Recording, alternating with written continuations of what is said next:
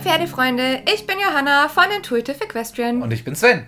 Schön, dass ihr wieder eingeschaltet habt. Ja, unsere Taktung ist jetzt leider ein bisschen durcheinander gekommen. Ein bisschen arg. Irgendwie ist uns so ein bisschen der Alltag dazwischen gekommen in den ja, letzten jetzt Wochen. ist natürlich wieder Frühjahr und jetzt geht es bei uns auch wieder richtig ab.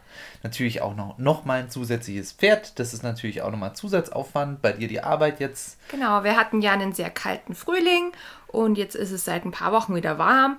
Und äh, das merke ich gerade so ein bisschen an meinem Workload, was mich total freut, weil ich fahre ja gern zu meinen ganzen Teams, die ich so begleite. Aber das hat halt für euch bedeutet, ein bisschen weniger Podcast gerade. Ja, und bei uns ist, wir machen den Podcast super gerne und das ist also mega, macht mega viel Spaß, aber bei den Pferden sind wir dann doch lieber. Ja, die gehen halt dann doch vor. Ja.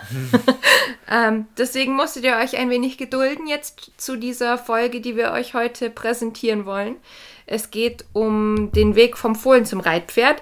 Wir schaffen es endlich, unsere Serie fertig zu machen. Das ist jetzt der dritte Teil. Ja. Falls ihr den Podcast gerade erst entdeckt habt und äh, euch fragt, hä, wovon was reden die jetzt? Hört euch vielleicht erst Folge Nummer oder Serie, Serienfolge Nummer 1 an. Ganz genau. Oder vielleicht einfach ganz von vorne. Ja, ganz dann- von vorne. Hör, hört uns durch. Ja, wir haben das mal letztens ähm, durchgeguckt. Also ihr könnt über einen Tag uns jetzt am Stück uns anhören, wenn, wenn ihr das wollt. Ja, es ist Es ein ist bisschen. schon länger schon, als, mehr als einen Tag, ja. Es ist mehr schon als ein Ja, Tag? ja. Wow. Hm. Also so lange machen wir das schon und wir freuen uns natürlich, wenn ihr uns anhört. Ja, Gut.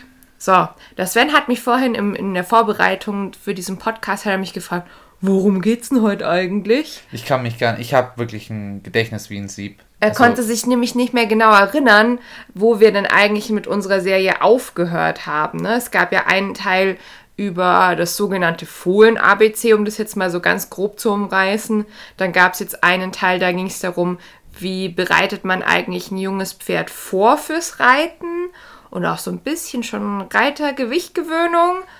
Und jetzt wird es heute diese Folge geben und da soll es eigentlich so um ja die, die erste Phase vom richtigen Reiten dann schon gehen. Ich sage jetzt noch bewusst gar keine Zeitspanne, weil das wollen wir später auch so ein bisschen besprechen. Da gibt es ja ganz verschiedene äh, Theorien dazu, wann das junge Pferd wie viel arbeiten sollte und wie lange so eine Ausbildung generell, generell dauert. Und äh, aber dass ihr schon mal so einen groben Überblick habt, in diese Richtung wird es heute gehen. Okay, bleibt spannend. Bleibt spannend. So, wollen wir wieder mit unserem Beispiel, äh, soll das so beginnen? Wir, wir tun jetzt mal so, als hätten wir ein Pferd gerade, das wir schon ans Reitergewicht gewöhnt haben und jetzt anfangen wollen, routiniert zu reiten. Ja, Wie ich, würde kenn- es jetzt ich, weitergehen? Ich, ich, ich kenne da so ein ganz imaginäres Pferd. Das wäre nämlich eigentlich mein Pferd. Oder ist, findest du, dass, dass ich und, und die Rosi mittlerweile schon über den Punkt drüber sind? Jetzt lass glaube, uns mal so überlegen. Ist es noch nicht her, Die, aber die Rosi, wie lange ist die jetzt schon unterm Sattel? Ich glaube, zwei Jahre ist sie jetzt, ne? Also, unter, Also- unterm Sattel. ja, das ist jetzt die Frage, was du da unterm Sattel, äh, wie du es definierst. Also, ähm, dass wir, also, dass ich auf ihr drauf sitze, ist zwei Jahre jetzt auf jeden Fall schon. Genau. Ja. Und aber ich glaube, so im Ah. ersten halben Jahr haben wir ganz, ja, ganz, ganz vorsichtig nur gearbeitet, wenn es ums Reiten Ja, ging. ja, doch, zwei Jahre kommt jetzt hin. Ja. Ja, äh, die ist quasi jetzt am Ende von dieser Phase, würde ich behaupten, die Rosi. Also ne? ich, es fühlt sich für mich so an, als wäre man schon ziemlich aus dem Gröbsten raus. Weil ihr wart jetzt auch schon im Gelände und ihr wart auch schon in den Gru- drei Grundgangarten im Gelände. Ich war wohlgemerkt nicht nur im Gelände, sondern, ähm, also einmal, sondern wiederholte Male. Genau, das ist schon ähm, solide. Wiederholte Male in den entsprechenden Gangarten, also nicht auch nur zehnmal, sondern Mhm. mittlerweile haben wir doch, ich kann es jetzt gar nicht mal genau zählen, wie viele Re- Reiteinheiten wir haben, aber es sind schon jetzt ziemlich viele, besonders da wir jetzt die Rampe ein bisschen hochgefahren Genau, haben, was die Anzahl der Reitgänge pro Woche auch angeht. Und äh, jetzt kristallisiert sich auch gerade so ein bisschen eine, eine Richtung raus, wo wir wahrscheinlich mal mit ihr hinkommen wollen. Das sind alles so Überlegungen, welcher Reitstil und was ist mir besonders wichtig an meinem Reitpferd. Die, die machen wir uns natürlich als Freizeitreiter vielleicht ein bisschen anders als jetzt jemand, der Sportreiter ist und äh, halt genau weiß, das ist meine Disziplin und da möchte ich hin. Genau, wobei ähm, es schon auch ein Grundmaß an, also so eine Foundation gibt, wo, wo wir sagen, das ist das Allerwichtigste und das gehört auf jeden Fall dazu. Genau. Und es war, also, wenn, wenn man zum Beispiel anfangen beim Stehenbleiben, beim Aufsteigen und so weiter. Zum Beispiel. Das ist jetzt, sagen wir mal, nicht unbedingt eine reiterliche Einheit, aber das, ich meine jetzt so vom Fundament. Genau, da ging es ja auch in der letzten Folge drum. Da haben wir auch ja. noch kurz das Aufsteigen angerissen.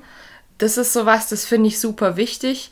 Und das bleibt auch, finde ich, so in den ersten ein bis zwei Jahren des Reitpferdedaseins immer wieder Thema. Ja, gerade in der Zeit, wenn man jetzt eben das länger macht als über die, die Reitergewöhnung und so weiter, viele Dinge konsequent zu machen. Und eben, ich glaube, das ist so die erste Hürde, die man in dieser Phase der des Reitpferdausbildung eben hat, ist, dass man lange braucht, dass Dinge sehr solide sind, dass man, dass man wirklich sich auch aufs Pferd verlassen kann bei, bei bestimmten Dingen. Spontan bei mir, ich weiß nicht, mir sind diese Dinge immer so wichtig, deswegen kommen die mir immer.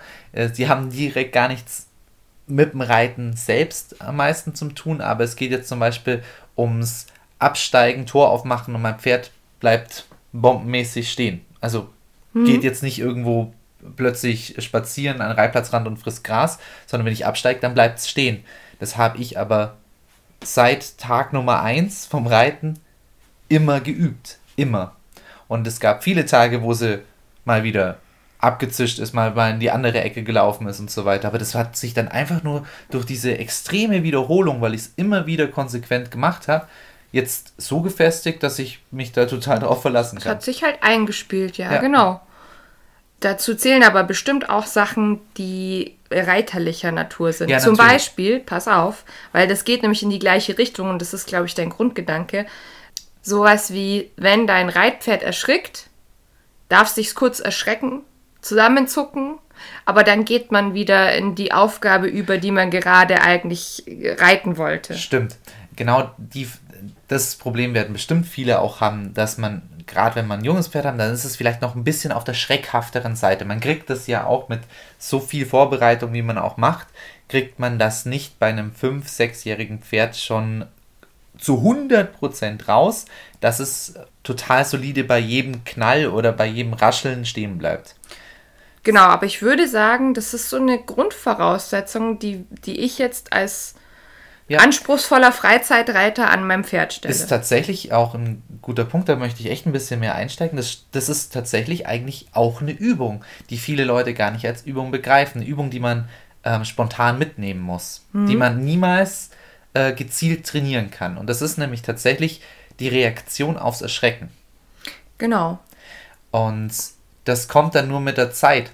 Also, weil, weil halt irgendwas am Reitplatzrand passiert, weil halt beim Ausreiten was passiert.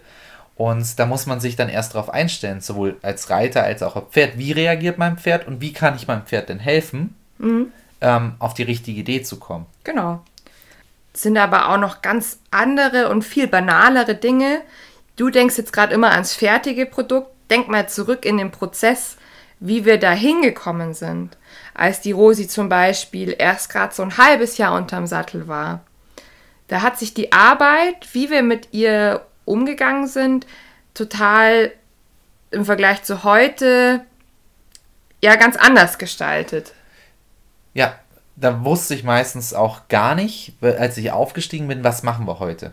Das wusste ich meistens nicht. Oder ich wusste, sag mal, ich wusste es dann erst, als ich mein Pferd zum Reihplatz ähm, geführt habe und erstmal die ersten Runden gedreht habe, dann wusste ich schon ungefähr, in welche Richtung es gehen wird, je nachdem, wie sie eben drauf ist auch. Genau, und das, das ist so banal, da kommst du jetzt nicht drauf. Nee. Aber sowas wie eine Zügelhilfe erklären. Mm. Oder eine Schenkelhilfe erklären. Das würde ich ja erst, würde ich tatsächlich zu ersteren Phase ja noch, noch mit dazu, Reitergewichtgewöhnung und nee. die Grundsachen. Würde, würde ich, ich überhaupt nicht, nee? weil Reitergewichtgewöhnung heißt ja genau das, nämlich dass es sich an das Gewicht am Rücken gewöhnt. Gut, das, gut dann sagen wir, ja gut, ähm, gleich nach dieser Gewöhnung kommt mhm. eigentlich das eben die, die Zügelhilfen erklären. Ja. Ja. Stimmt. Und, und was, was meinst du so aus dem Bauch raus, wenn wir jetzt zurückblicken? Wie lange hat das gebraucht? Ich hätte dir vor einem Jahr gesagt, ja, nicht lang. Ja. Heute würde ich es anders sagen, weil Genau. ich immer noch eigentlich dran arbeite, die noch zu verfeinern und wirklich klarer zu machen. Weil ich eine ne Zeit lang dachte ich, oh, wir sind schon voll gut dabei und das passt schon. Dann hatte ich ein paar Reiteinheiten bei dir und dann war, ist mir klar geworden, oh verdammt, das geht ja viel feiner und wirklich deutlich besser. Am Anfang ist es, glaube ich, so, und ich glaube, das kann man gerade sehr gut vom Boden aus machen, je nachdem, mit welcher Zäumung man reitet. Ähm, beim Bosal bietet sich halt auch total an, äh, weil es auch, eine, auch möglich ist, als Hilfsbodenarbeitswerkzeug das zu verwenden. Aber die Zügelhilfe kann man ja schon am Boden anfangen vorzubereiten. Genau, wenn ich da schlau gearbeitet habe, dann ist das eigentlich ein Vorbereitungsprozess.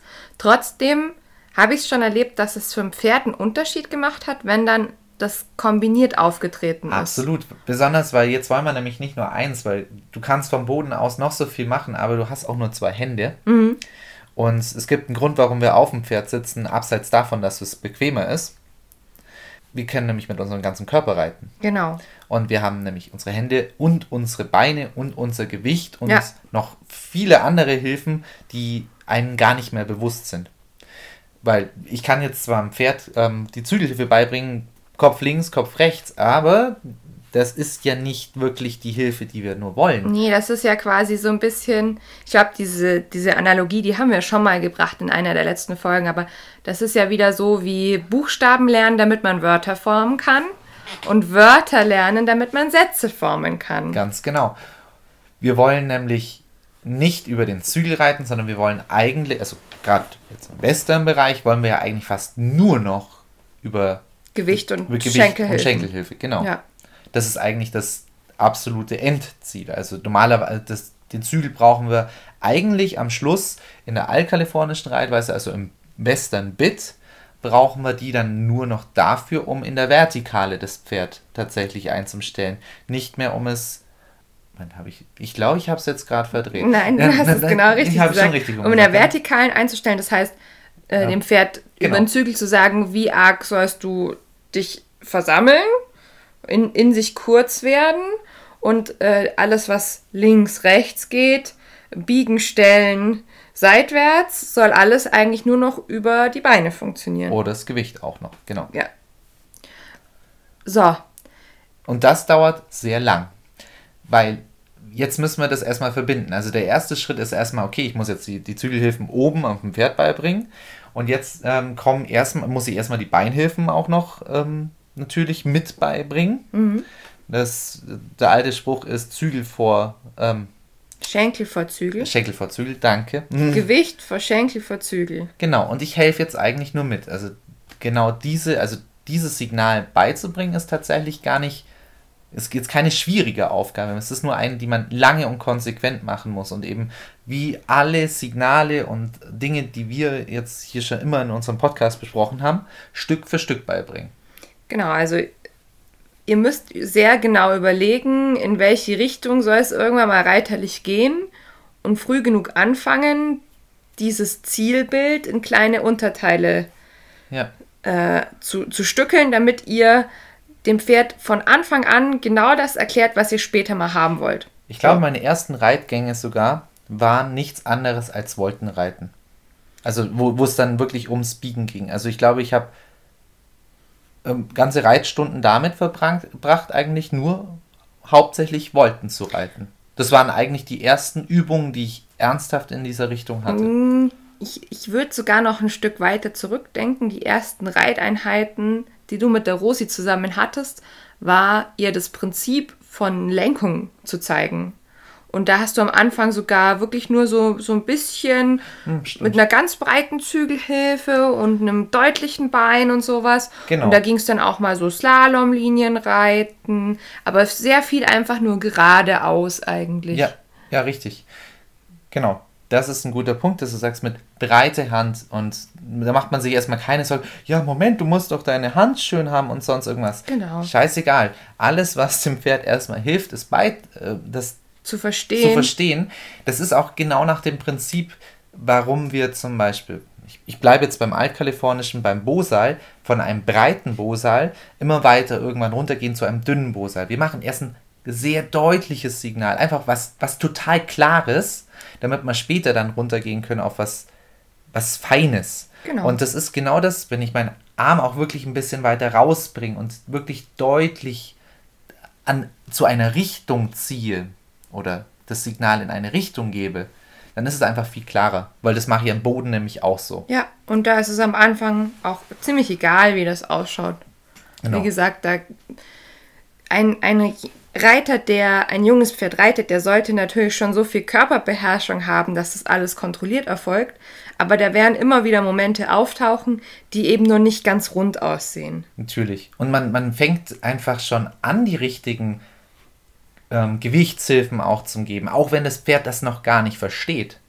Also man, man, man sitzt sich schon richtig in den Sattel äh, rein, man, man gibt schon die Hüfte in die richtige Richtung. Man fängt nicht nur an, nur blöd äh, gesagt, an, an linken Zügel zum Ziehen, wenn ich links möchte, mhm. sondern ich gebe schon den Rest, so wie ich das später auch haben will, das gebe ich. Ich helfe nur noch mal deutlich nach und sage, ey, das meine ich übrigens. Es ist einfach nur ein einen Hinweis geben. Und früher oder später wird das Pferd dann lernen, ah ja, okay, guck mal, der hat, der hat die Hüfte verschoben.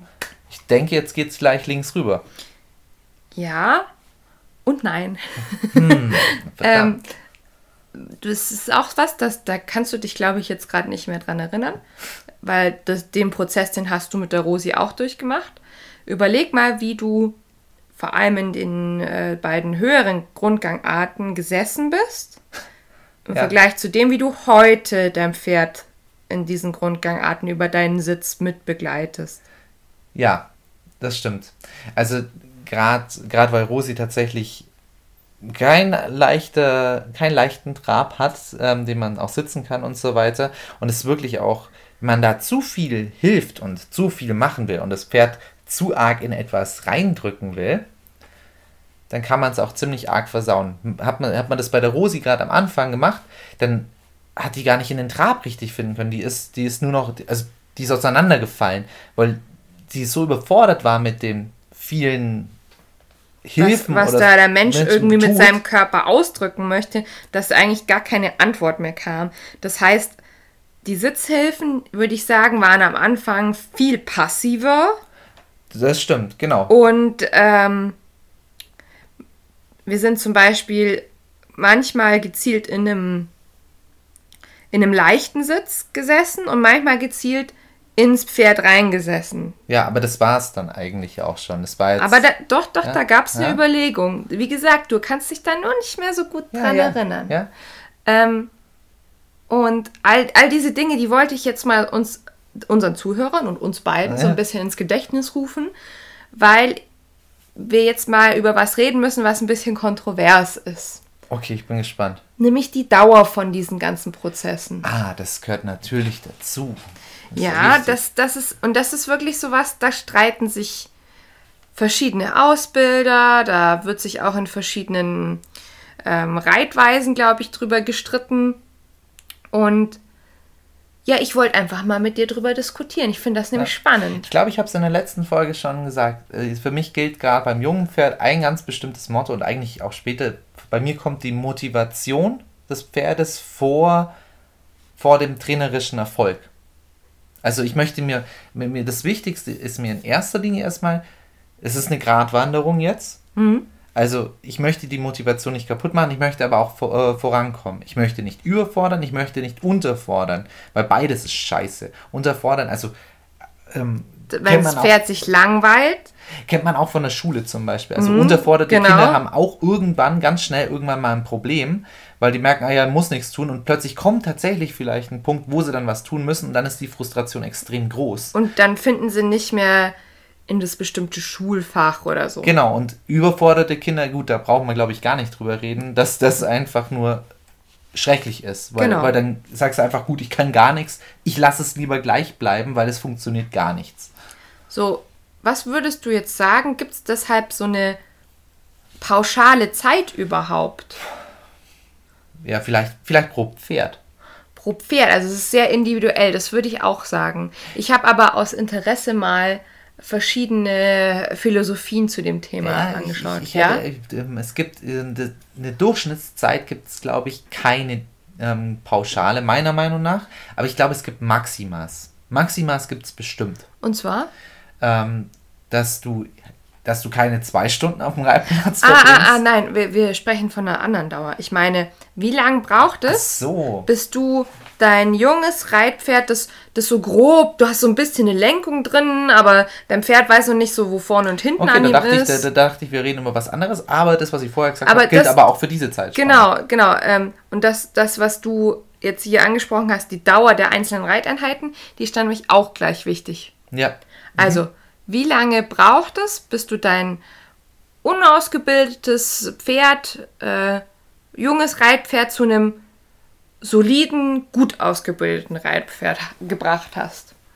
Jetzt explizit auf die Rosi vielleicht, wo ich sagen würde, ab, ab dem äh, Zeitpunkt würde ich sie als solide an, an, anschauen. Also ja, oder vielleicht auch mit Blick auf die Erfahrungen der Pferde, die wir ja auch schon sonst begleiten durften.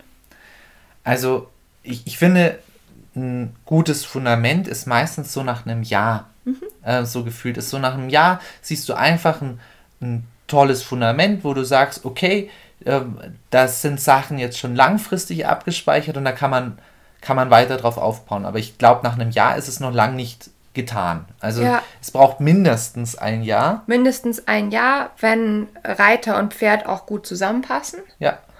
Und ähm, Je nachdem, was du halt auch für Ansprüche stellst und, und Pferdetyp, kann es auch mal zwei, drei Jahre dauern. Ja, und außerdem auch, wie die Trainingsumgebung ähm, auch Ja, ausschaut. genau. Ist ja auch wichtig. Natürlich fällt es mir viel leichter, wenn ich eine Halle und alles Mögliche noch habe, kann ich über die Wintermonate auch ganz normal trainieren oder mhm. kann ich alleine auf meinem Reitplatz trainieren und so weiter. Also es hat alles da einen Einfluss drauf. Das hat natürlich. da alles natürlich mit zu tun. Das ist und deswegen ist es auch Punkt, blöd, ja. blöd, da irgendwie eine Zeit anzugeben, weil ich glaube, dass wenn, wenn du eine, eine Zeitspanne angibst, dann setzt es ein und das ist das Schlimmste, was passieren kann, unter Druck. Ähm, sagt, oh nein, jetzt habe ich das Pferd schon ein Jahr und runter und jetzt und Unzufriedenheit löst es genau. dann auf. Jetzt habe ich schon ein Jahr und das ist gar nichts und ich finde es gar nicht toll und mh, hm, meine, meine Erwartungen sind nicht ja. erfüllt. Und dann, das äh, gibt immer eine Erwartungshaltung, diese Zeit. Genau. Weil es gibt ja diese äh, Tendenz in Ausbildungsstellen, dass ein Pferd nach drei Monaten beritt als grundausgebildet gilt. Und mhm. wir sagen jetzt eher aus unserer Erfahrung, also so ein Jahr ist es schon. Ja, das ist gut grundausgebildet ist. Ich würde schon sagen, also es kann schon sein, dass du ein Pferd grundausgebildet, dass es alle Gangarten kann, kann locker auch in einem halben Jahr, äh, finde ich, äh, kann das schon funktionieren. Ja. Also das der Platz nach unten ist da auf jeden Fall zeittechnisch. Genau. Da gibt es so schlaue Pferde, die, die können das so schnell lernen. Aber es gibt einfach ein gewisses Maß an Reiteinheiten, die man gemacht haben muss. Und das ist eben das Problem mit der Zeit. Ähm, ich möchte ja mein junges Pferd nicht überfordern. Jetzt komme ich nochmal darauf zurück, was ich vorher gesagt habe. Ich möchte nicht fünfmal die Woche reiten, damit es nach drei Monaten fertig ist. Genau. Da Sondern sind wir nämlich an dem Punkt. Da geht es auch um die Gesunderhaltung eurer Pferde, weil am Anfang muss sich ja die Muskulatur, der ganze Sehnenapparat, das, der ganze Körper muss sich erst an diese Belastung gewöhnen. Besonders wir müssen dran denken, gerade wenn bei den Pferden, von denen wir gerade reden, mit vier, fünf und so weiter. Die sind auch noch im Wachstum, ne? Ganz genau, die sind noch nicht komplett erwachsen. Genau. Deswegen, ihr tut euch und euren Pferden was Gutes, wenn ihr es langsam angeht. Und eben nicht sagt, boah, toll, ich habe jetzt mein Pferd gesund in, ins Reitpferdealter, in, ins Startalter gebracht jetzt gebe ich es in Beritt drei Monate und dann bin ich fertig. Ja, das ist das, das Rezept zum Scheitern eigentlich meistens. Also ich, es gibt so viele Geschichten von Leuten, ja, jetzt habe ich den Beritt und er kam dann wieder zurück und das mhm. ist irgendwie gar nicht so, wie ich gedacht habe und so weiter. Das ist auch so ein Thema, das mich in meiner Praxis jetzt, in, in meinem Kundenkreis immer mal wieder erreicht, weil Beritt ist halt so eine ganz schwierige Sache auch. Ich persönlich, habe es glaube ich auch schon mal angesprochen, versuche ja immer den Besitzer so früh wie möglich und so viel wie möglich mit einzubinden, weil ein Pferd, ein Reitpferd nur immer so gut wie der Reiter ist. Ja. Und das ist ein Team, das ist wie, wie zwei Tänzer, die müssen zusammen lernen, die müssen sich an die Bewegungen des anderen gewöhnen und ja, so weiter. Ja, man muss wissen, was der andere kann und was er nicht kann, der andere. Ja. Und dann gibt es natürlich die Fälle, wo ich dann auch mal sage, okay, ich habe jetzt vielleicht mehr Erfahrung und habe auch beim Reiten einfach mehr Routine, dann übernehme ich einfach mal eine Beritteinheit und bringe dem Pferd erstmal was bei, ein Konzept, damit es schon mal vorbereitet ist, weil der Mensch, der, der zu diesem Team gehört, vielleicht bestimmte Dinge einfach noch nicht so sicher beherrscht. Genau, und dann zwei Leute, die was nicht genau wissen, ist dann meistens genau. nicht so Einer sollte immer schon mal eine Ahnung haben, Genau. wo es hingehen soll. Ja. Man So. kann auch eben bei solchen Sachen, vor allem, das ist der große Vorteil, viel besser helfen als Profi, weil man weiß, du übrigens, der hat da und da immer so ein Problem, probier mal vielleicht die Hilfe so und so mal zu geben, hilf ihm doch danach oder das dauert jetzt hier ganz kurz zum Beispiel und bis gleich hast es, da muss, braucht er immer ein bisschen über den, über den Punkt drüber zu kommen und so weiter, einfach, dass man so ein Feeling dafür einfach hat. Und das kann, das ist glaube ich die größte Stärke von, von einem Beritt bei einem Profi, also davon profitiert man am meisten. Das ist Dass jemand den Weg schon mal vorgegangen ist und einem so ein bisschen darauf vorbereiten kann, was man gleich spüren wird Genau. als Es- Reiter. Es ist eigentlich, ähm, ein Beritt ist eigentlich mehr ein Guide. Es ist quasi so, so wie so ein ähm, Jungle Guide oder sowas. Da habe ich jetzt so im Kopf. Ja, der, der, der hat die Machete in der Hand, der, der hat, Der, hat die sich, Erfahrung. der hat schon mal so eine kleine Schneise durchs Unterholz geschlagen. Ganz genau. Und Sagt, der sagt, hier, hier lang lang, gehen, aber bitte lang. nicht da abbiegen, weil Ganz- da sind die Schlangen. Ganz, ganz genau so. Ganz genau so. Ja. Doch, das, ich glaube, das Bild, das passt ganz gut. Ja, das heißt für mich auch immer mein Tipp, spart nicht an Zeit. ja, das ist genau das falsche Ende, wo man spart. Ja, und ich habe dann im, in der Vorbereitung auf diesen Podcast auch angefangen zu gucken, wie das in anderen Ausbildungsrichtungen äh, bei anderen Trainern und so weiter ist. Und wie gesagt, also drei Monate ist so der Standard irgendwie, das hat sich eingebürgert. Und wenn das Pferd dann sechs Monate, vielleicht sogar bis zu einem Jahr weggeht, dann heißt es immer schon, oh, der ist jetzt aber lange weg. Da war ich fast so ein bisschen erschrocken. Ja, gut, ich verstehe schon, es ist eine finanzielle Sache, sowas. Ne? Das ist, das Ja, ist, das ist eine. Wirtschaft, das ist wirtschaftlich getrieben, sowas. Das, das kann ich schon verstehen, woher das kommt. Ja. Man muss nur bei allem, was eben aus finanziellen Gründen getrieben wird, muss man überlegen, ist das dann auch sinnvoll, wenn es finanziell getrieben ist. Klar, wenn der Geldbeutel nicht mehr hergibt, dann gibt er nicht mehr her. Nur ja, habe ich von den drei, aber den drei Monaten, habe ich da wirklich mehr davon? Spare ich da oder zahle ich am Ende drauf? Ne, das ist, es- billig ist nicht gleich günstig. In dem Fall dann. Ja, genau, sehr guter Spruch. ja. Und auch bei so Extremsportbereichen, sowas wie jetzt Raining, ähm, Springreiten, auch Dressurreiten im Sinne von Dressur mit schwereren Lektionen. Ja, das sind alles so Dinge, das braucht natürlich auch seine Zeit. Ich kann jetzt nicht meinem Pferd drei Monate weggeben und erwarten, dass ich jetzt äh, hier Piaffe, Passage, diese Dinge alle äh, in meinem Pferd fertig installiert habe. Oder äh, dass es deswegen jetzt das perfekte Vielseitigkeitspferd ist, das mit mir äh, 1,40 Hindernisse zuverlässig und immer und egal in welcher Situation springen wird. Wo du jetzt gerade auch noch verschiedene Reitschulen sagst, da fällt mir eine Sache auch noch auf. Ich gucke gerade zu den Bildern, die hier neben uns hängen. Ja, Ähm, was meinst du, wie lange die in der Hof, äh, so in der, in der klassischen Schule, wie die, genau. was die dazu gesagt hätten? ähm, ich habe extra mal ein bisschen nachgeguckt und es ist relativ schwierig gewesen, weil wir haben natürlich jetzt heute lebend andere Ansichten. Weißt du, was ich meine? Also Mhm, ja. ähm, die, die Reitkunst, wie wir sie heute haben, entspricht ja nicht mehr zu 100 Prozent äh, den, den Vorbildern, die wir vielleicht so im 17., 18. Jahrhundert hatten. Aber ich habe mal geguckt, ähm, wo ich eine Angabe gefunden habe. Das war zum Beispiel bei einer äh, Wiener Hofreitschule. Und die sagen von der Koppel zur äh, Piaffe sechs Jahre. Das sind ganz andere Maßstäbe, als was wir sagen mit unseren drei Monaten. Also, genau, aber die haben natürlich auch, wenn du überlegst, wir haben gesagt, okay, grundsolide haben wir jetzt gesagt ein bis zwei Jahre und das ist nämlich das nächste. Die äh, bei der Wiener Hofreitschule unterscheiden dann auch noch äh, in, in so eine Art Basistraining, dann Kampagnenschule und dann halt ähm, die hohen Lektionen. Und ähm, Basistraining bis Kampagnenschule sind ja, so um die zwei bis drei Jahre, dann wären wir auch wieder da. Ja, guter Punkt hier. Ähm, klar, ja, ich will ja keine Piaffe machen können. Ja, ich, will genau. ja, ich will ja Mhm. nur, ich will, ich will ja nur, Nur ich will ja ausreiten nur ausreiten. Freizeitreiter sein. Das ist halt einfach ein Mythos. Wir haben als Freizeitreiter auch eine, ja, vielleicht ähnlich anspruchsvollen Weg eigentlich vor uns.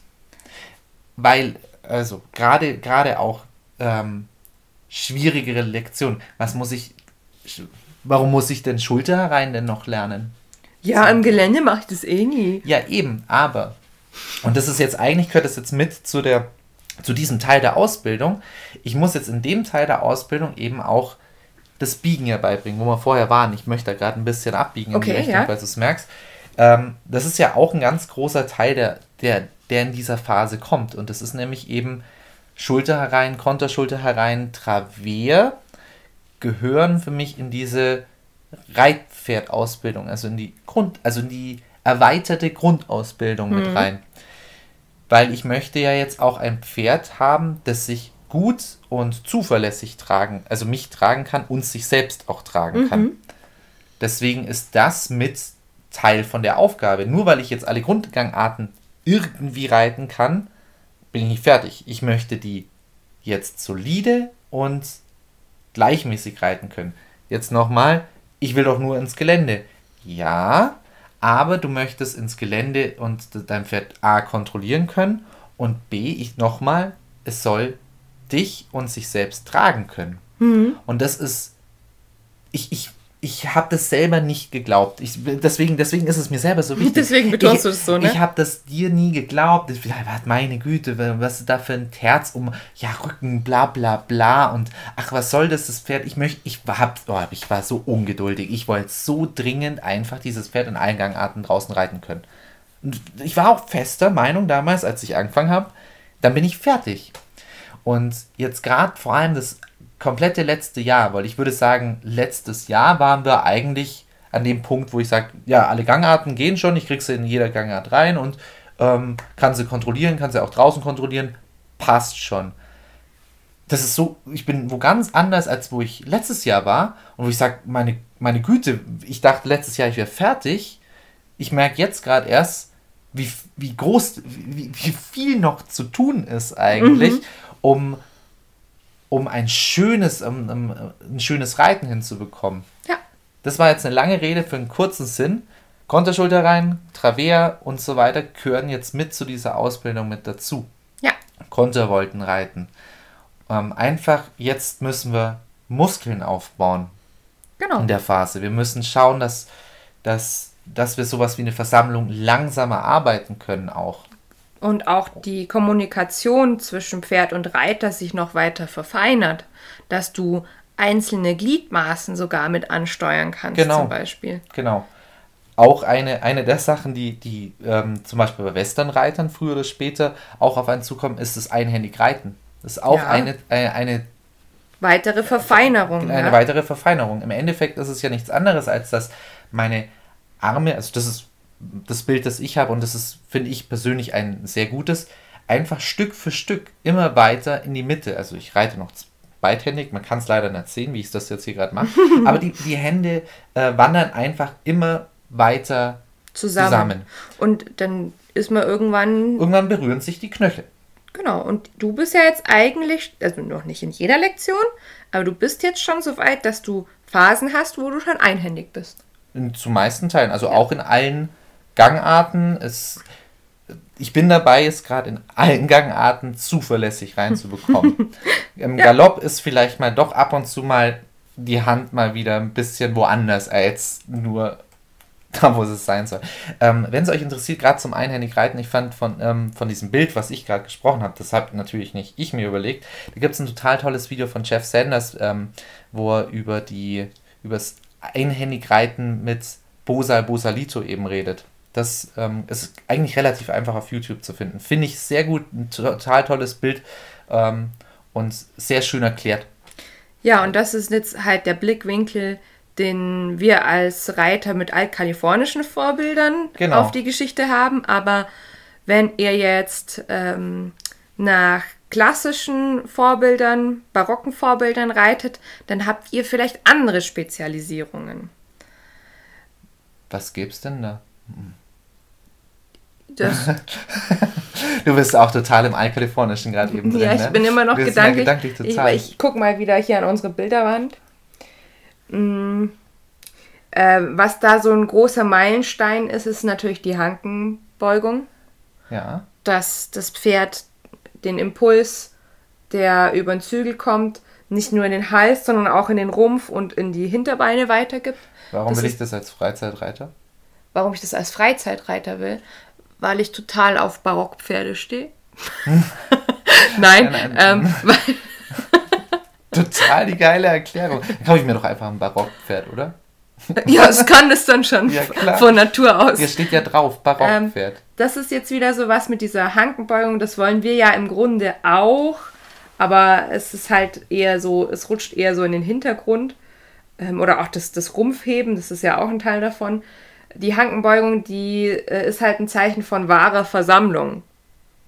Und diese Versammlung ist halt ein ganz, ganz wichtiger Baustein von der barocken Reitweise. Wahre Versammlung. Jetzt, jetzt hast du, du hast leider ein Wort. Oh gesagt, nein, habe ich muss- jetzt ein Fass aufgemacht. Ja, das musst du jetzt leider erklären. Also, du kannst es nicht ja, sagen pass auf, doch, lassen. doch, ich, ich kann das. Ja. Wenn, wenn du jetzt an Versammlung denkst, ja. was hast du für ein Bild im Kopf?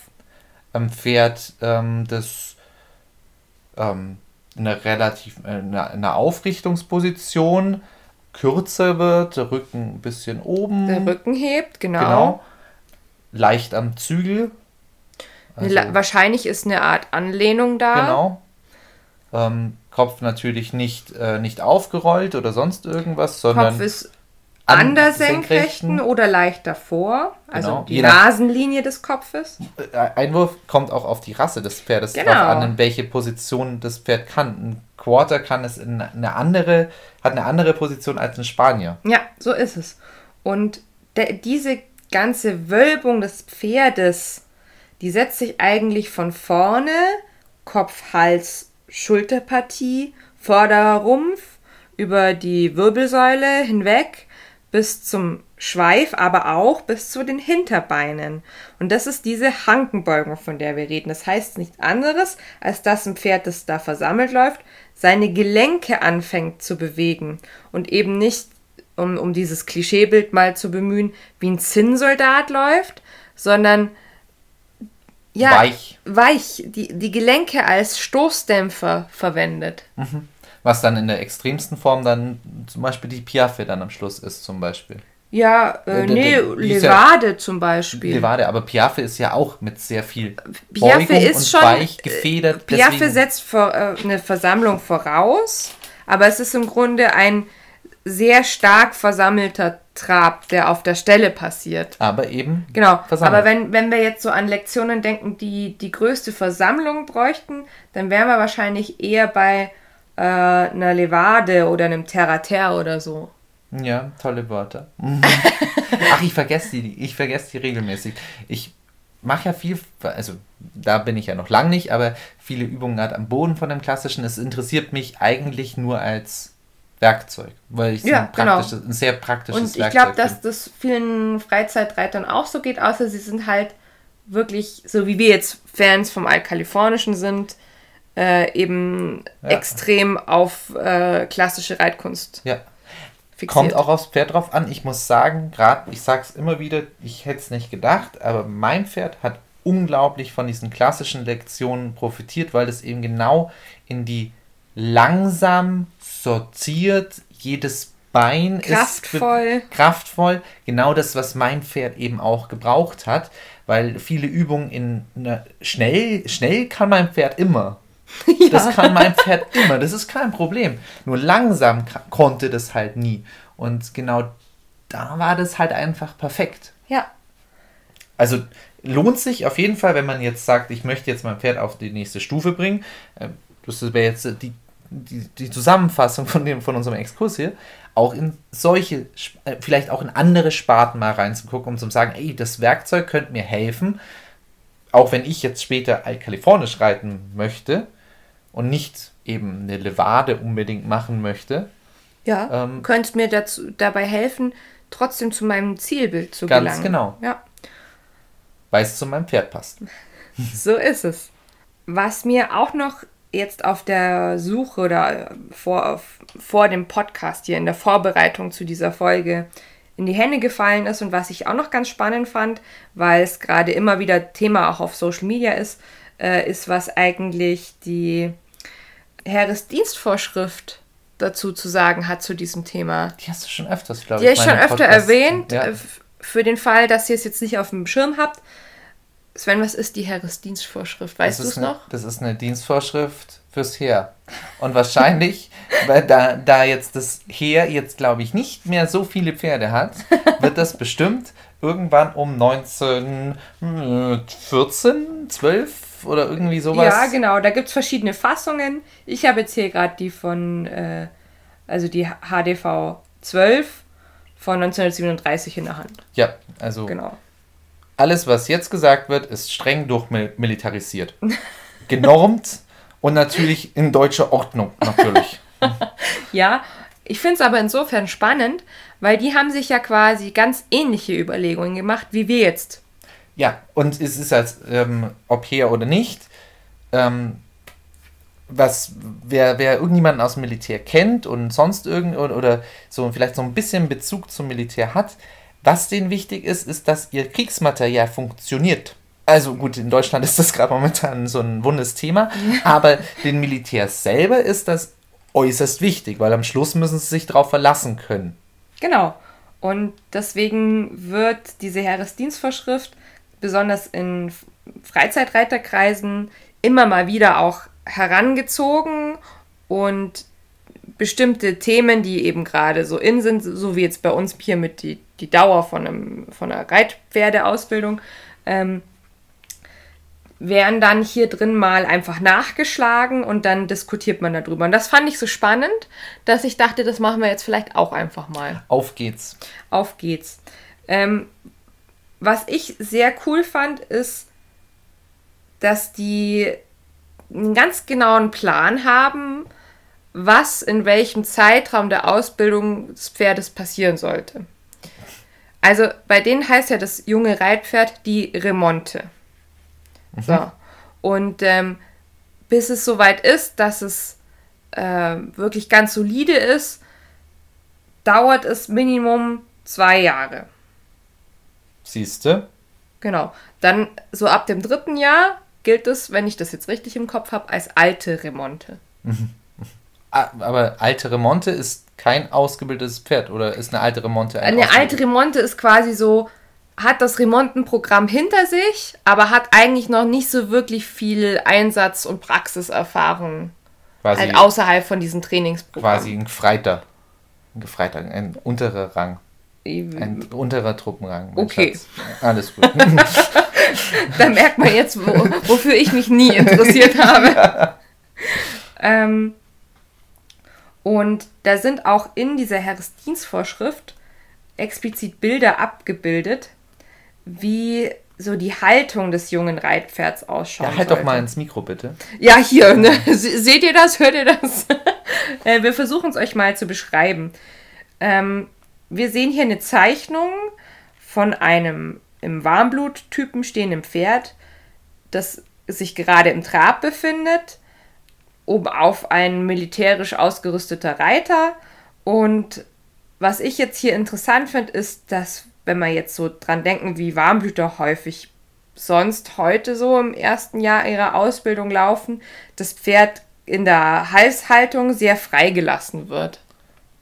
Ja, es ist auch in einer eher relativen Aufrichtung. Es ist nicht, das trägt auch Es nicht, sehr se- hoch. Nee, Es trägt ganz natürlich. Also man sieht eigentlich, also wenn man gerade die Rückenlinie bis zu den Ohren quasi nachverfolgt, ähm, einen, einen leichten Anstieg. So wie wenn es, so ganz normal wie das Pferd das auch, wenn es selber laufen genau. würde, es Wenn, tragen man würde. könnte so ein Pferd jetzt so auch über die Koppel traben sehen.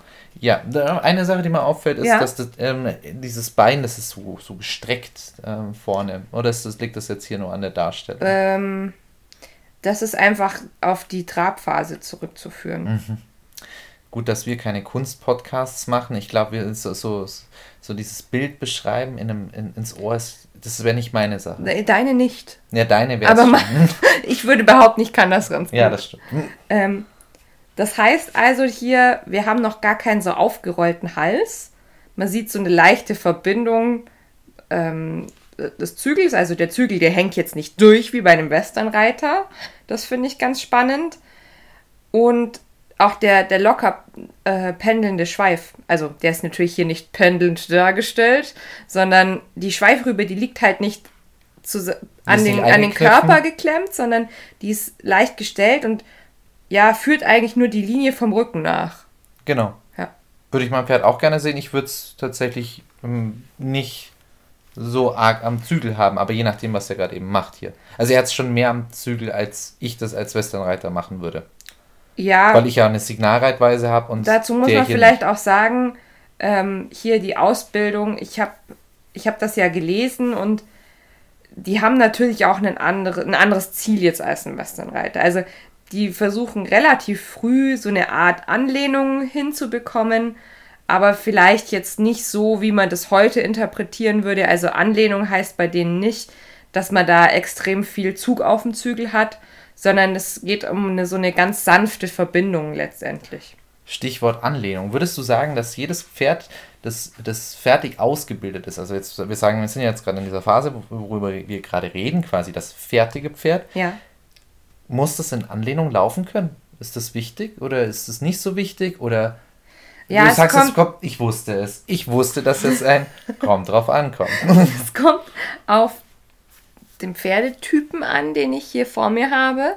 Mhm. Und es kommt auf die Reitweise an, in der ich das, den, dem Pferd, den Pferdetypen, nein, das Pferd ähm, ausgebildet habe oder ausbilden möchte. Wann bräuchte ich denn ähm, die Anlehnung? Also welche Reitweise oder wenn ich also, äh, was, was muss ich wollen, dass ich das bräuchte? Also um jetzt diese Anlehnung, wie es jetzt hier dargestellt wird. Ich rede jetzt auch allgemein von Anlehnung. Genau, das, das, das, ist, das ist nämlich was. Vielleicht sollten wir erstmal drüber reden, was ist Anlehnung. Ich glaube, dass das nämlich verschiedene Reitweisen verschieden definieren und darüber können wir dann auch bewerten, wann oder ob sie in der Ausbildung von einem Jungpferd angebracht ist. Aha, okay.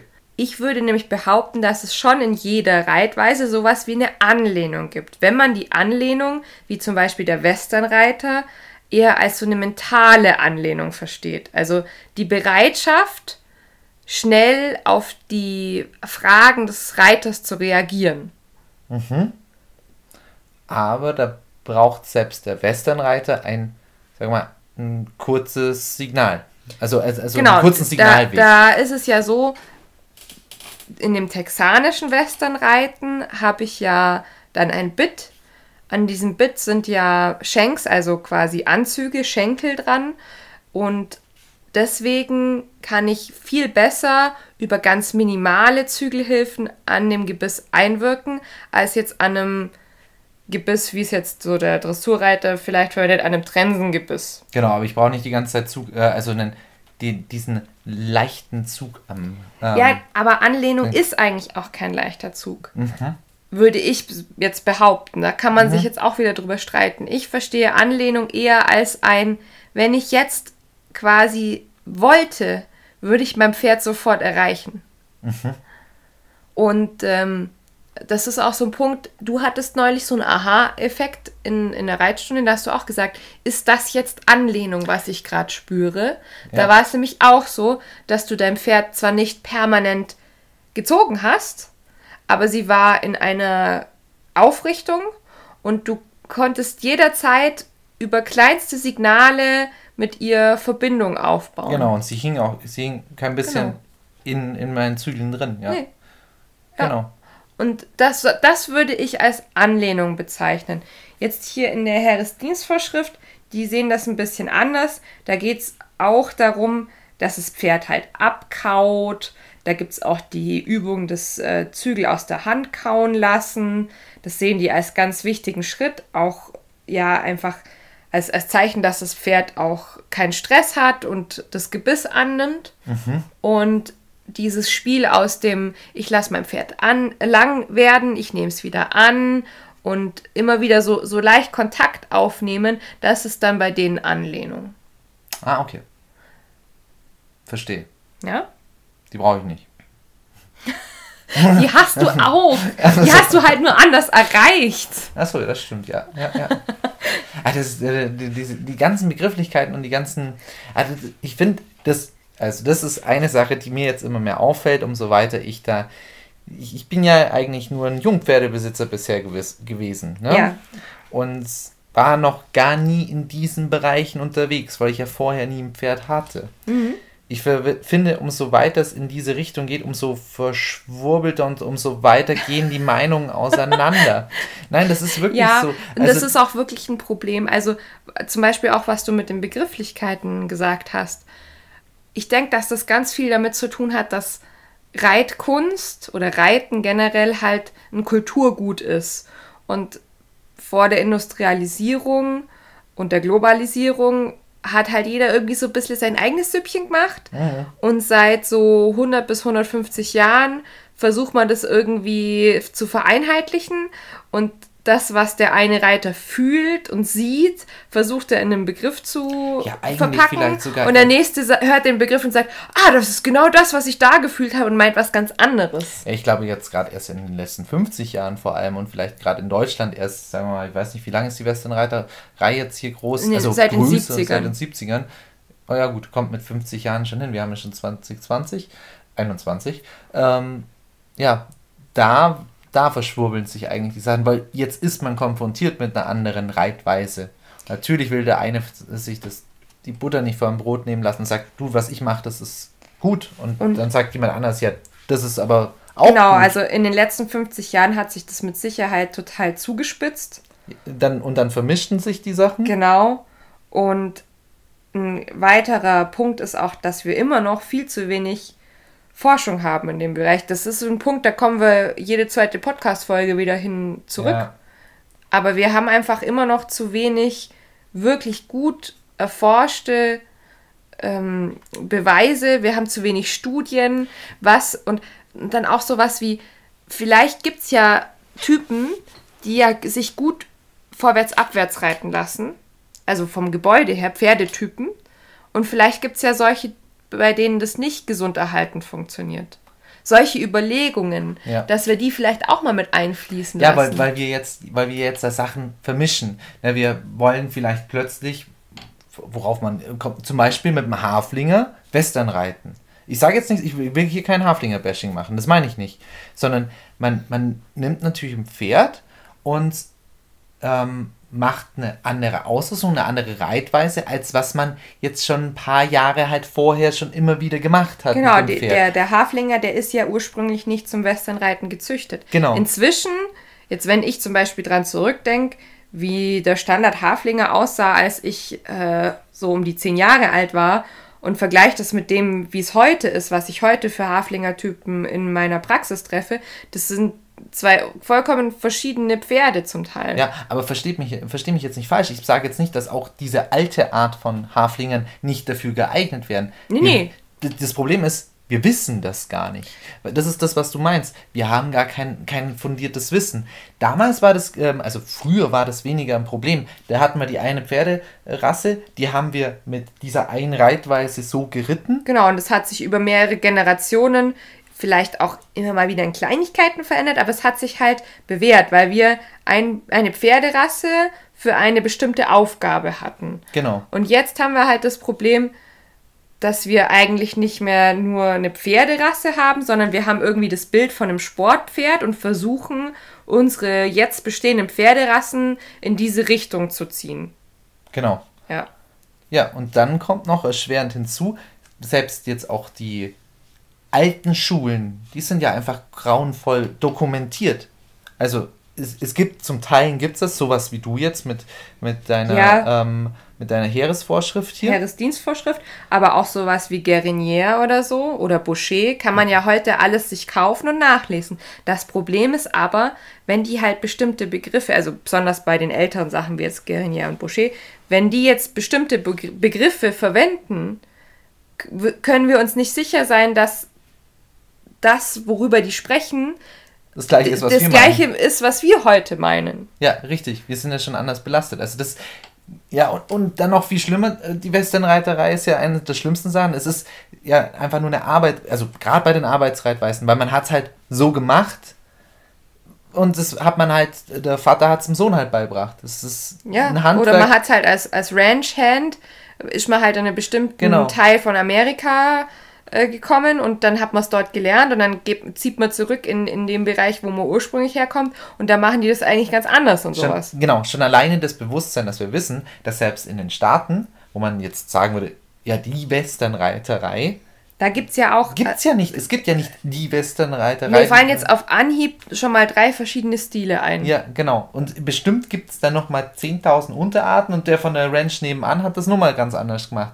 Also klar kristallisieren sich dann ein paar Sachen raus, aber es sind halt auch angepasste Reitweisen für bestimmte Dinge. Mhm. Und deswegen ist es sehr, sehr schwierig, ähm, die Sachen zu vermischen und eben, um da jetzt einen Punkt dran zu machen, ähm, die Erkenntnisse eben ähm, richtig aufzubereiten und zu wissen, was passt jetzt zu meinem Pferd auch wirklich. Das war jetzt irgendwie übrigens eine unglaubliche Verunsicherung für jeden, der da draußen ist. Wenn er jetzt, wenn er vor dem Podcast keine Ahnung hattet, was er machen müsst, jetzt wisst das ganz sicher nicht mehr.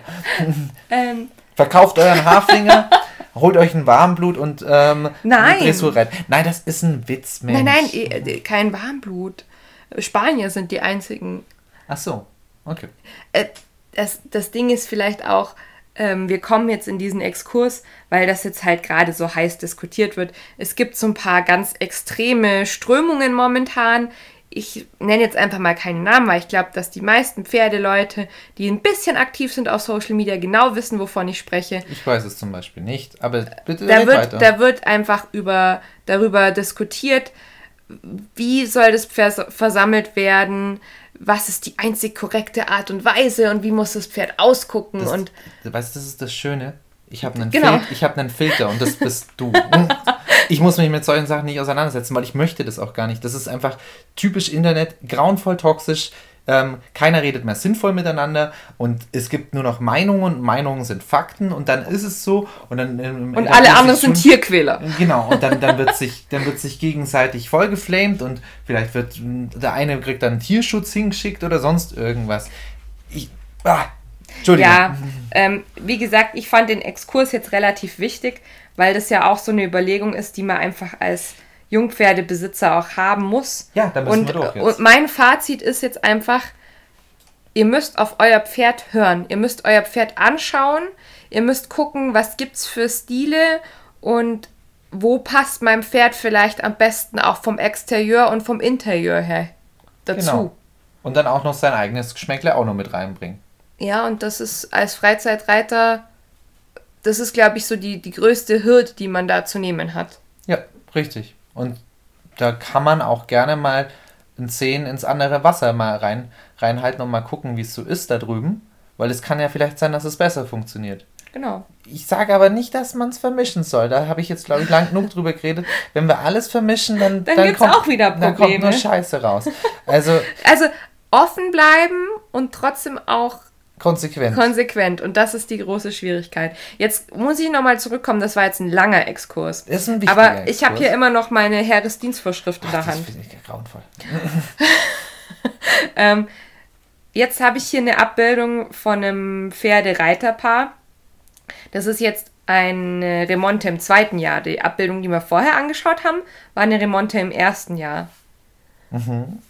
Wie, wie, wie unterscheidet sie sich Deutlich jetzt? aufgerichteter.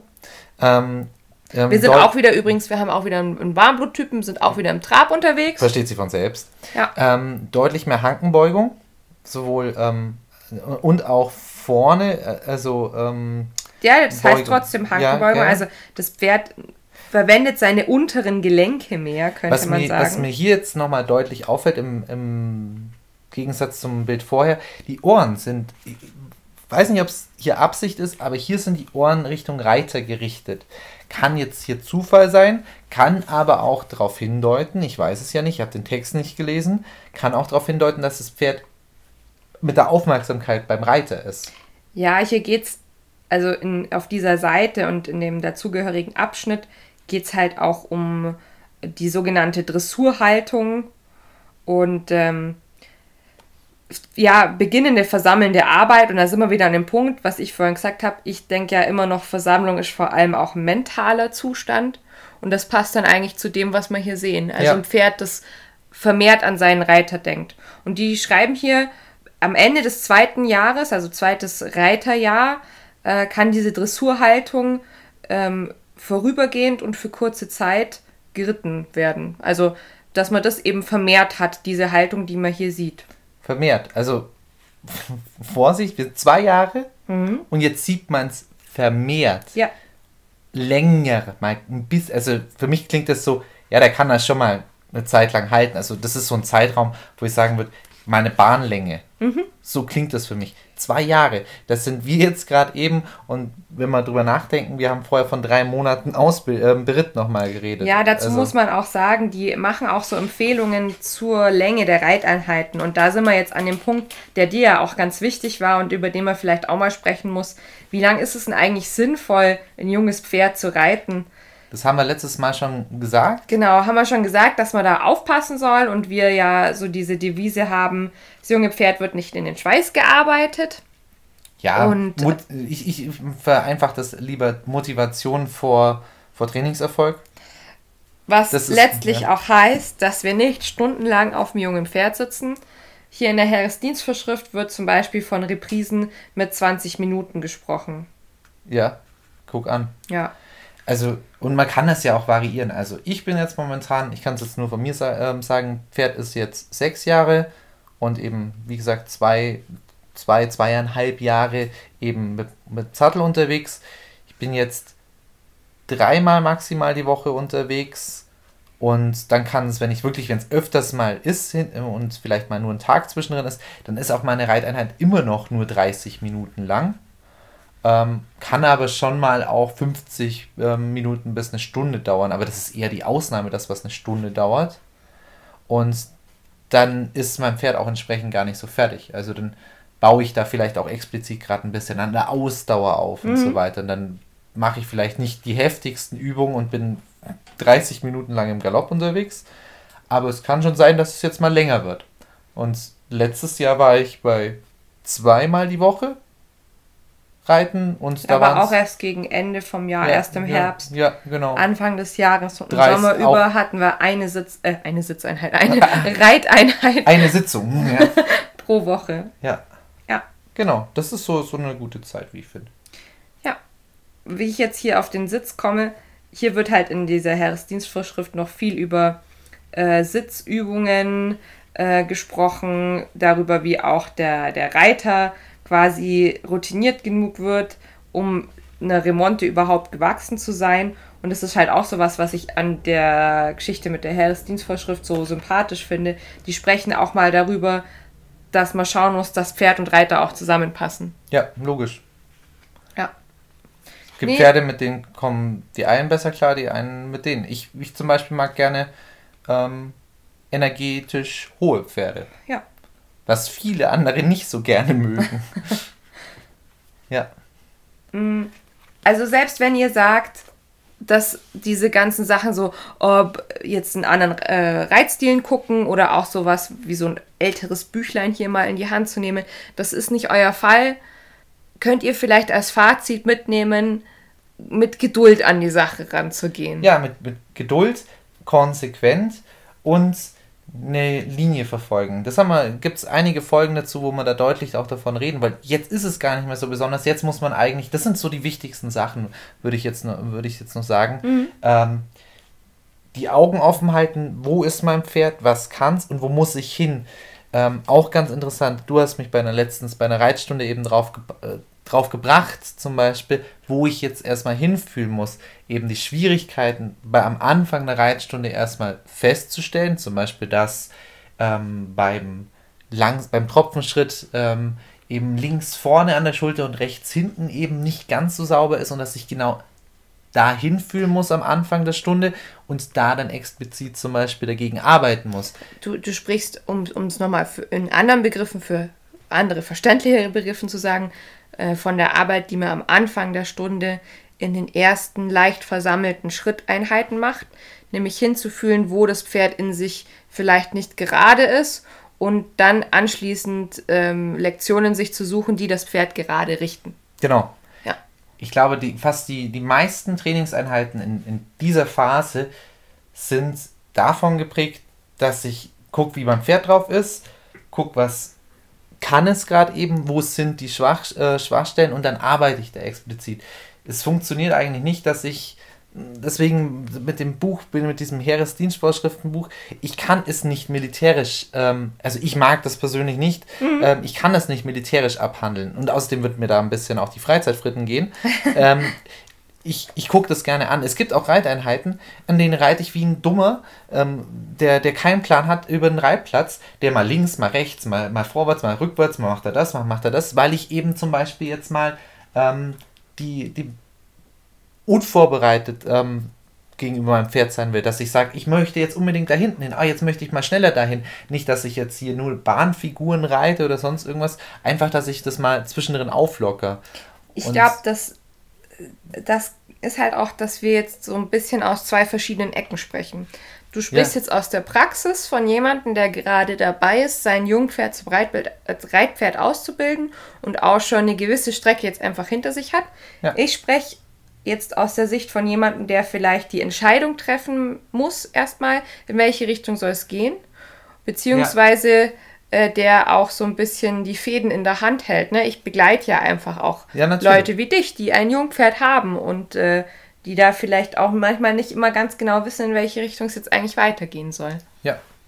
Ja. Nee, also ich glaube, also umso weiter wir gerade in der Phase sind, also ich glaube, gerade da wird es sogar noch wichtiger, dass man einen Profi an der Hand hat, meiner Meinung nach. Also mir geht es zumindest so, mhm. weil die Grundsachen habe ich ich weiß, ich habe auch viele Reitstunden gebraucht und so weiter und so fort, aber die Grundsachen habe ich eigentlich relativ gut verstanden, weil die sind, es gibt so ein paar klare Eckpunkte, an die muss man sich halten.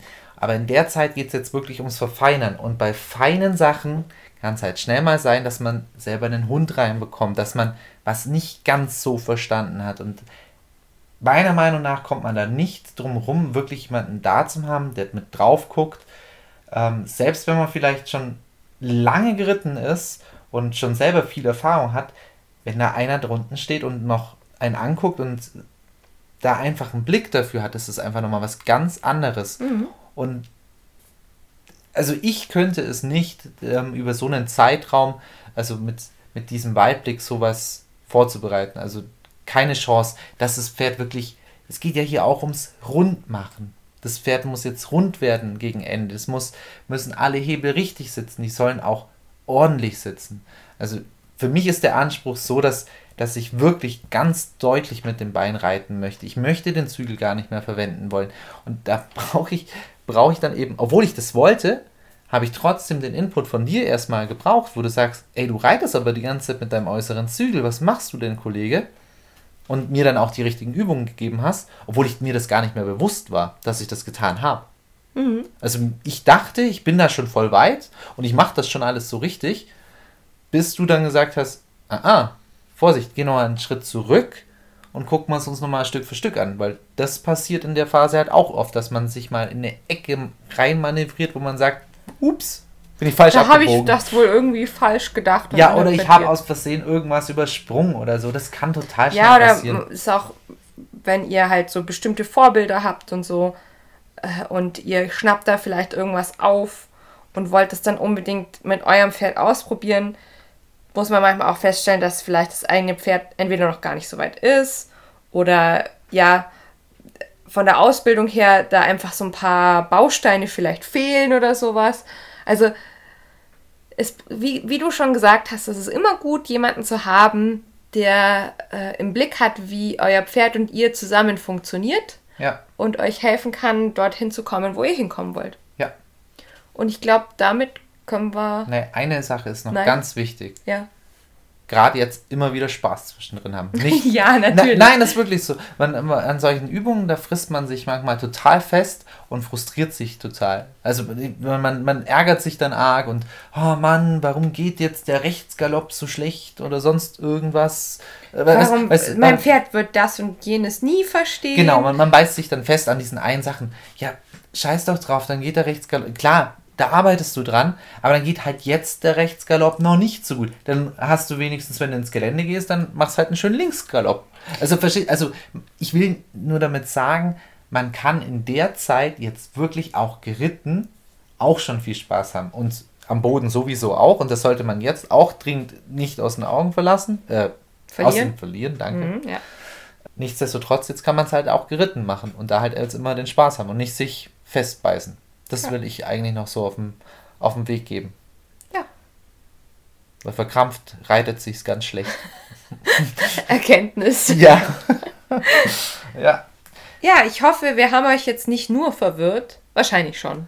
Das Wahrscheinlich hat die Hälfte schon ab, abgeschaltet das, das bei ist unser geheimer Trick, Das ist unser geheimer Trick, Trick des Podcasts, weil wir verwirren euch dann immer, damit ihr uns länger hören müsst. Irgendwann werden wir, wir versprechen jetzt mal. Schaltest du nicht einen Podcast aus, der dich verwirrt? Nein, nein, nein. Ich muss ja jetzt die Verwirrung dann lösen. Also bei den nächsten zehn Podcast-Folgen werden alle Verwirrungen, die ihr jetzt hattet. Ach, so ein Blödsinn, das werden wir niemals lösen. Psst, jetzt, das wissen die nicht. ja, das schneiden wir einfach raus. Ja, ja, das schneiden wir raus. Okay. Ja, damit jetzt ist jetzt diese Serie mal geschlossen.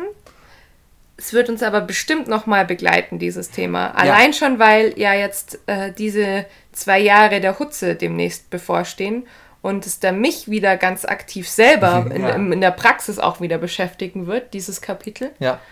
Und da werden wir euch einfach auf den Laufenden halten. Es ist sowieso, Sven, es ist auch mal wieder Zeit. Wir müssen, glaube ich, demnächst auch mal wieder ein Update zu den Mädels machen, weil Absolut. bei uns ist nämlich ziemlich viel passiert. Ja. Aber das erzählen wir euch ein anderes Mal. Ja, und außerdem, ich glaube, wir haben jetzt versucht, einen guten Abriss zu geben, aber in drei Folgen kann man das total schlecht. Wir haben bestimmt über die Hälfte vergessen und es gibt da bestimmt ein paar Leute draußen, die denken, was, wie können die denn nicht darüber sprechen? Sind die dumm oder was? Die können noch nicht reiten? Ja, dann äh, schreib uns das bitte. Und dann werden wir das klären, dass wir ähm, da sowieso natürlich dran gedacht haben und weil ihr so schlaue Zuhörer seid, haben wir uns gedacht, das müssen wir gar nicht erst sagen. So wird es dann gewesen sein. so wird das dann gewesen sein. Ja. In der nächsten Zeit wird es auf jeden Fall, glaube ich, demnächst mal nicht mehr ums Reiten gehen. Ich habe schon ein Thema im Kopf, das wir euch präsentieren wollen. Das machen wir dann, du und ich, Sven, wenn wir Urlaub haben. Und oh, ihr yeah. hört das an einem Sonntag ganz gemütlich, egal ob ihr Urlaub habt oder nicht. Ja, ganz genau. Dann also eine schöne dann. Zeit mit euren Pferden. Tschüss, Pferdefreunde. Ciao.